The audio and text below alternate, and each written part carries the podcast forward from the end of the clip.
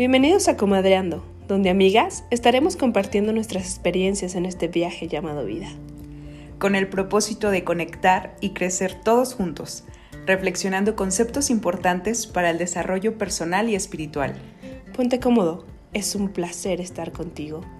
Disfrutemos el momento.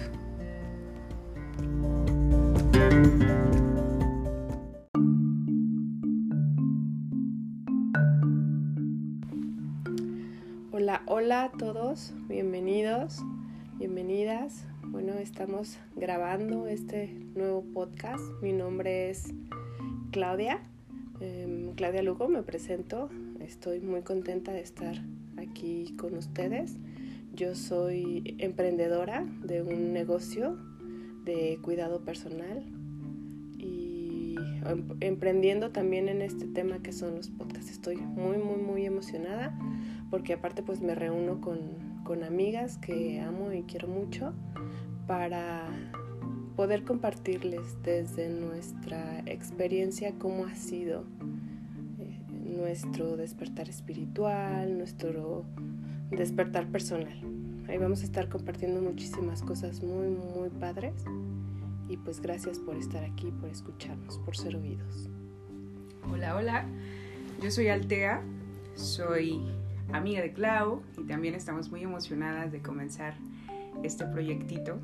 Este, en mi caso también los podcasts, aparte de que ha habido mucha gente que, que me ha dicho que, que los comience para compartir, bueno, pues todo surge de manera sincrónica para poder empezarlo con Clau. Yo soy canalizadora, terapeuta emocional y también guía espiritual. Entonces hemos podido como compartir mucho este, sobre estos temas, ¿no? Desarrollo personal, crecimiento, este, estas preguntas que, que, yo siento que en algún momento todos los seres humanos tenemos que hacernos que son más profundas, ¿no, Clau? Claro.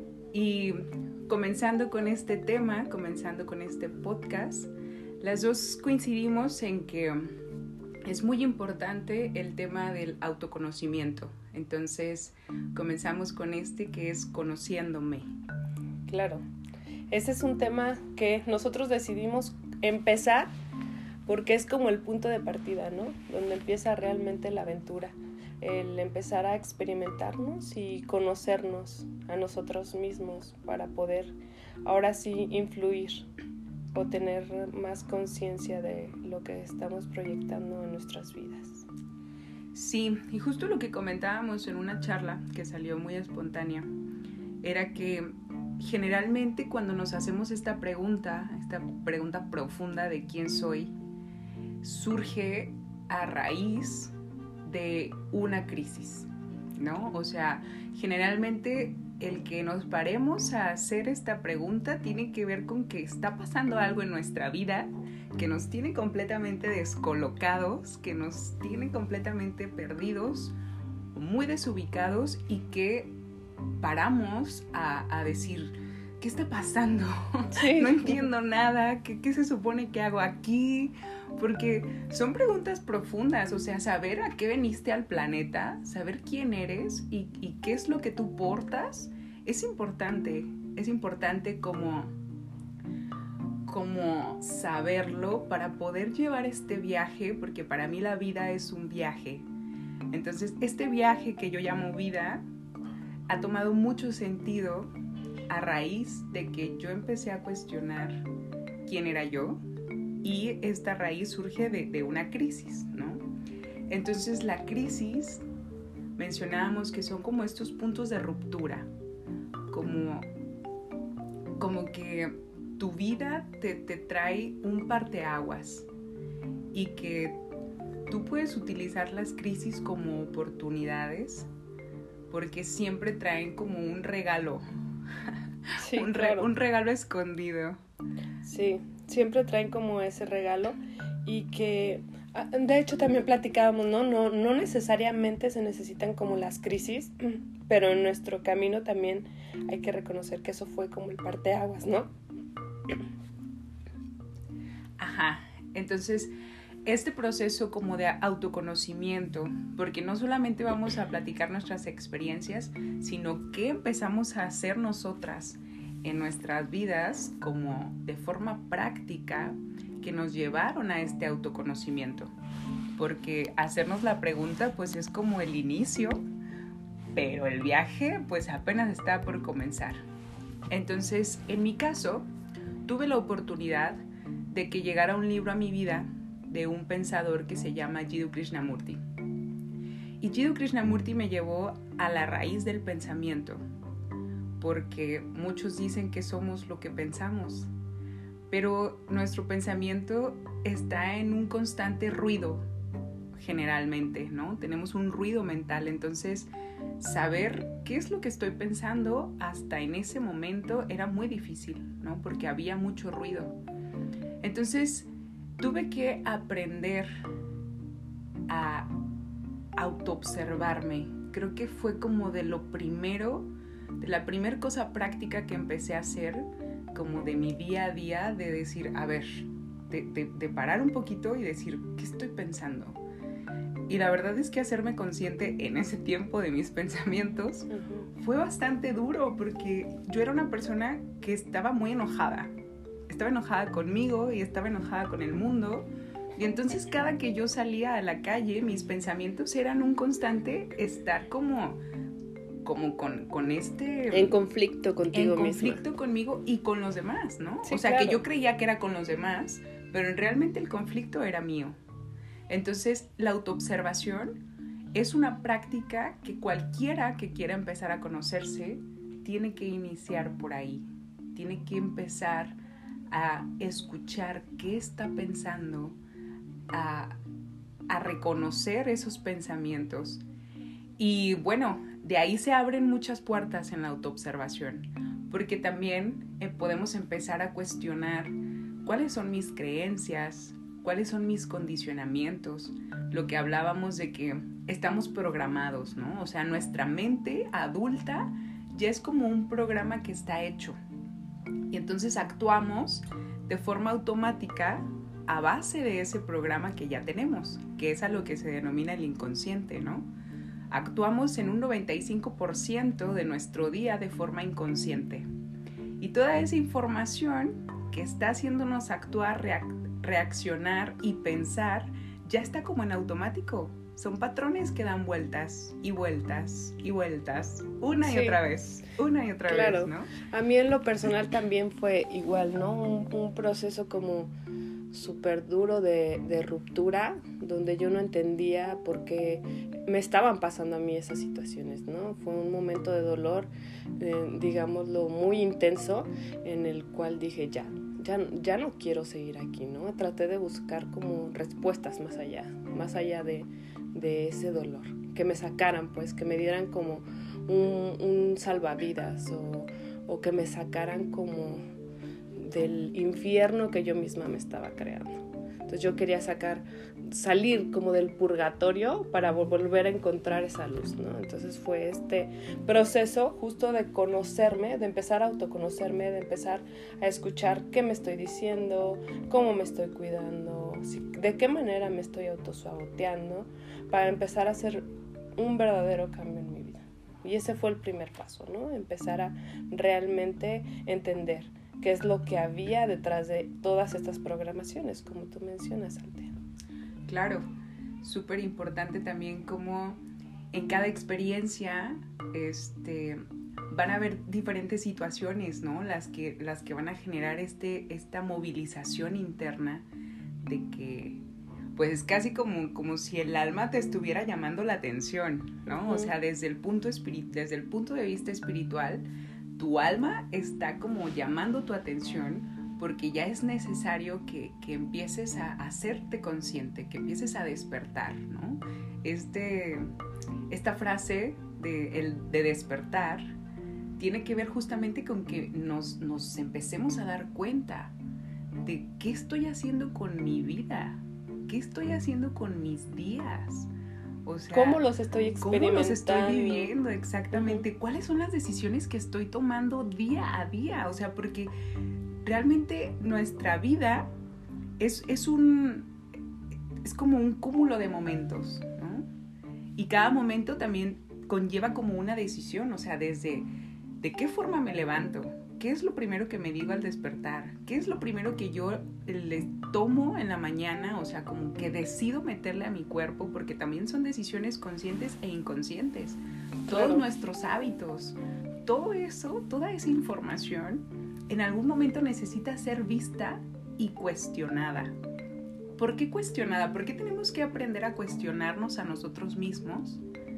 Porque la mayoría de, estas, de estos hábitos o de estas decisiones, como se toman desde la forma inconsciente, quiere decir que es como si las hubiéramos aprendido y nunca hubiéramos cuestionado por qué las, estamos, haciendo? Y claro que me pasa, ¿no? O sea, a mí dentro de toda esta experiencia me ha pasado, por ejemplo, que siento que hay cosas que no quiero hacer y las hago porque ya están súper automatizadas en mí, porque ya es una programación que yo traigo.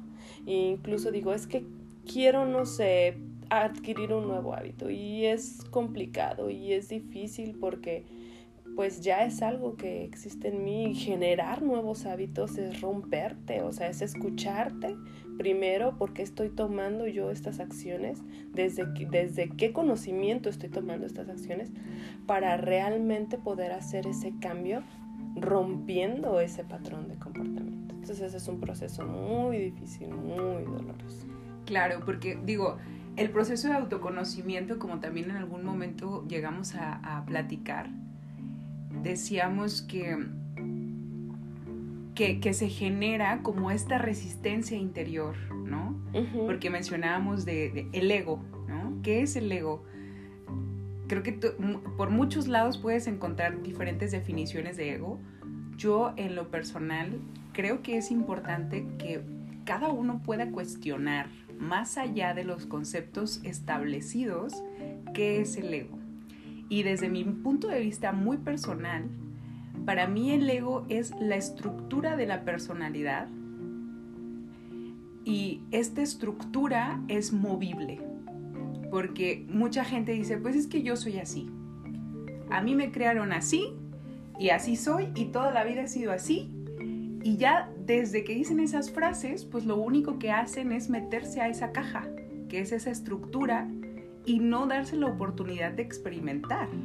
Quizá el ego también va relacionado mucho con el, el, reconocerte con tu personaje, ¿no? Creerte tanto tu personaje al grado de que de que, no veas, que no puedas que no puedas Por eso el, el, yo soy así, ¿no? Es esta identificación con esa estructura de decir, pues yo soy esa caja y esa caja voy a ser siempre. Entonces, en mi caso, comprender ese ego era justamente como estudiar toda esa caja, pero al mismo tiempo sabiendo que tenía la oportunidad de transformar esa caja. Porque justo tú has tocado el tema como de que ha sido difícil la transformación, ¿no? O sea, como he visto mis programas y quiero cambiar mis programas y me doy cuenta de que es difícil. Sí, claro. Pero entonces muchas veces en este proceso de autoconocimiento surge porque esta crisis o esta experiencia en tu vida te está pidiendo un cambio. Entonces es como si estuviera implícito una cosa con la otra. Conocerte tiene que ver con aceptarte, con reconocer esas estructuras conscientes, inconscientes, lo que te ha dado la cultura, lo que te ha dado la educación, lo que te dieron tus padres, lo que te dio la familia, este, los amigos con los que te, con los que compartiste en la primaria, porque todos cuentan, o sea, todo, todo, todo cuenta. Entonces, empezar a reconocer todo esto tiene, tiene la oportunidad de que, de que pueda ser transformado, porque hay programas, como tú dices, que son de sabotaje. Son programas que son obsoletos para mi vida adulta porque no me llevan a donde yo quiero ir. O sea, por ejemplo, programas de miedo, ¿no? Yo le tengo miedo al rechazo. O yo le tengo miedo a hablar en público. O yo le tengo miedo a socializar. hay sí, al final de cuentas todo se basa en el miedo, ¿no? En el miedo que a veces tenemos por eso que ya nos dijo quizá papá o mamá, ¿no? Si haces esto, te pasa esto. Y ya implantaron un sentimiento en ti, una emoción en ti que ya no te permite avanzar, ya no te permite ir más allá de ti mismo. Crees que ese es el límite. Y de igual manera pasa con las amistades, con, con los amores que nos vamos encontrando, con las parejas, con todo, ¿no? nos generan una emoción negativa y creamos un límite a partir de eso. Ajá, y aprendemos a reaccionar ante las circunstancias que se parecen de la misma forma. Exacto. Porque ese, ese límite que pusimos o esa protección está ahí para recordarte ese, ese miedo que está ahí y que necesita ser trascendido. O sea, alguien realmente libre no, yo en mi caso, yo, yo supe que en algún momento quería ser libre de mí, o sea, libre de toda esa estructura que no me dejaba experimentar todos mis potenciales.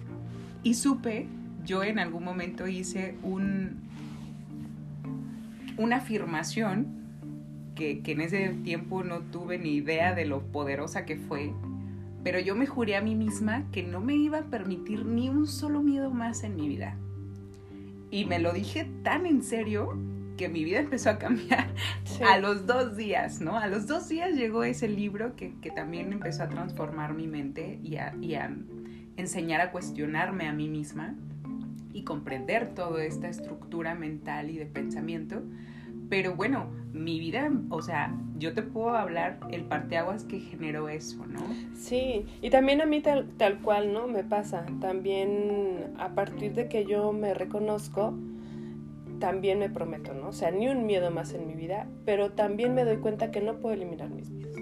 Entonces lo que hago es cambiar el enfoque de mis miedos. Ya mis miedos dejan de ser los que eran para enfocarse en algo más positivo. A lo mejor si mi miedo era no hablar en público, ahora mi miedo es no intentarlo, ¿no? O sea, o sea, sabotearme para no intentarlo, ese es ahora mi miedo. Ok. Sí, pues acá era lo mismo. Bueno, no lo mismo. Yo más bien reconocía un miedo y yo sabía que tenía que hacer eso que me daba miedo, ¿no? Justo. Entonces, pues con todo y, y las emociones que implica, sentir y enfrentarte a ese miedo, ya sabes, o sea, boca seca, el estómago todo torcido, el sentir que, que, que tiemblas, pero aún así me animaba a hacerlo. Entonces ahí es cuando rompemos estructuras, cuando se rompen estos patrones y se empieza a generar justamente como una transformación. Entonces el autoconocimiento, para ya más o menos empezar a cerrar, el autoconocimiento es un proceso que te va a llevar a que conozcas la estructura, pero también te, abre esa posibilidad de que te reconozcas como, como mutable, ¿no? O sea, como de esta, esta estructura puede transformarse. Entonces, es todo un proceso de aceptación y cambio, transformación, que, que, te va llevando el solito hacia, y, todo empieza a aparecer también, ¿no? Pero entonces, como herramienta, yo recomendaría el aprender a observarnos y el aprender a sentir lo que siento, escuchar mis pensamientos. ¿Tú? Sí, pues igual, yo creo que una herramienta que yo recomiendo mucho es dedicarme un tiempo a estar completamente sola, este, consentirme, escucharme y desde ahí comprender cuál va a ser mi siguiente paso, ¿no? O comprender por qué estoy sintiendo eso. También abrazar un poco el dolor al igual que abrazamos la felicidad, ¿no? Entender esas, esas dos polaridades y, y mantenernos en el equilibrio, que es el camino más hermoso. Claro. Bueno, pues vamos a seguir hablando de, temas de sanación que, nos, que se mueven a través de, estos primeros temas que vamos a hablar, porque el proceso de autoconocimiento pues no se puede, no se puede como hablar en 20 minutos, ¿no? De todo lo que engloba. Pero hasta aquí vamos a compartir con ustedes. Espero que este, hayan resonado con lo que pudimos compartir Y si tienen alguna sugerencia respecto a este tema para profundizar en otro podcast, háganlo este, saber sí. a nuestras redes. Estamos así encantadas de poder empezar a compartir este viaje con ustedes porque también deseamos seguir aprendiendo. También estamos dentro del camino, seguimos experimentando y seguimos conociéndonos, pero sentimos que no podíamos guardar silencio, ¿no? Queríamos explotar, queríamos decirle al mundo este proceso que estamos llevando porque nos ha llevado a sentirnos mejor con nosotras mismas, a unirnos más y a descubrir nuevas formas de experimentar esta vida de manera más armoniosa. Claro, sí, definitivamente. Ahora se siente más padre. Sí. Hasta las crisis ya las uno, uno las recibe diferente. Sí, el contenernos también como amigas, eso es, ajá, como mujeres ha sido muy maravilloso pues gracias a todos los que escucharon. Vamos a seguir aquí contándoles más sobre nosotras y pues bendiciones a todos. Que estén muy bien. Hasta luego.